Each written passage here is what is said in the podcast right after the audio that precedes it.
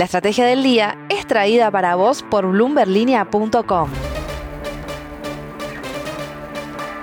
Muy buenos días, estrategas. Soy Francisco Aldaya, editor de BloombergLinea.com en Argentina, y hoy les voy a contar las tres noticias más importantes para que arranquen su día. Como siempre, no te olvides de darle clic al botón para seguir a este podcast, de compartir este capítulo y de activar las notificaciones. Lo que tenés que saber. 1. Con la confirmación de Patricia Bullrich como futura ministra de Seguridad de Milei, el S&P Merval cerró la semana con una suba de casi el 7% en pesos, aunque cediendo por 1% medido en dólares. Pero ¿cuánto voló el índice líder de la bolsa porteña desde que ganó el balotaje Javier Milei? Estamos hablando de una suba del 30,6% desde el 17 de noviembre y de nuevo hablando al dólar contado con líquido. Y si miramos el año 2023, el Merval es uno de los que más subió con más de 55%, superando así a los índices de emergentes y el de Brasil de MSCI, al Nasdaq, al S&P 500 y al Dow Jones. Si compraste Archie en enero, estás arriba de todos. 2. La inflación en Argentina se desaceleró al 8,3% mensual en octubre, pero no hay demasiadas perspectivas optimistas en cuanto a que nos quedemos en cifras de un dígito para noviembre y diciembre. Después de las elecciones vimos remarcaciones de entre el 20 y el 50% en un montón de rubros, desde el transporte público hasta el consumo masivo, mientras que un sondeo de P por Q de la semana pasada mostró un promedio de 10,6% de alza en lo que es alimentos y bebidas.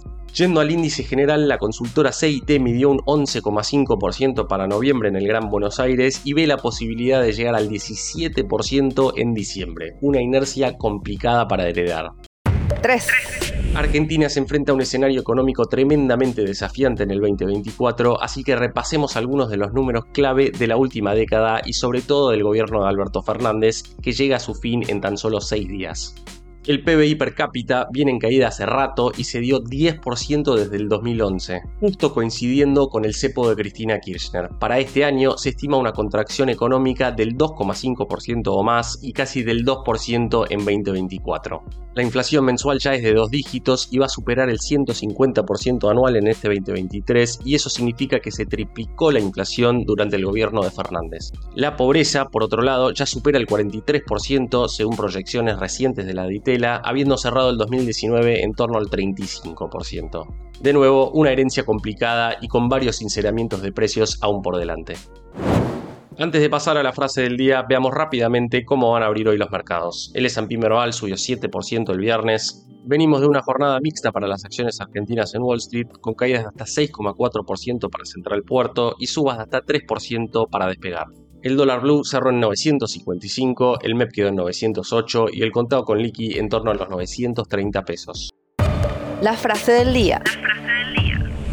Antes de irnos, escuchemos lo que dijo Mauricio Macri este viernes. Para llevar adelante el cambio que Argentina necesita y al elegir su primer equipo, me pone contento que Javier Milei cuente con la probada experiencia de Patricia Bullrich en el Ministerio de Seguridad y con la capacidad que demostró Toto Caputo en momentos muy difíciles de la economía argentina. Un mensaje de apoyo tras la supuesta tensión con la propia Bullrich.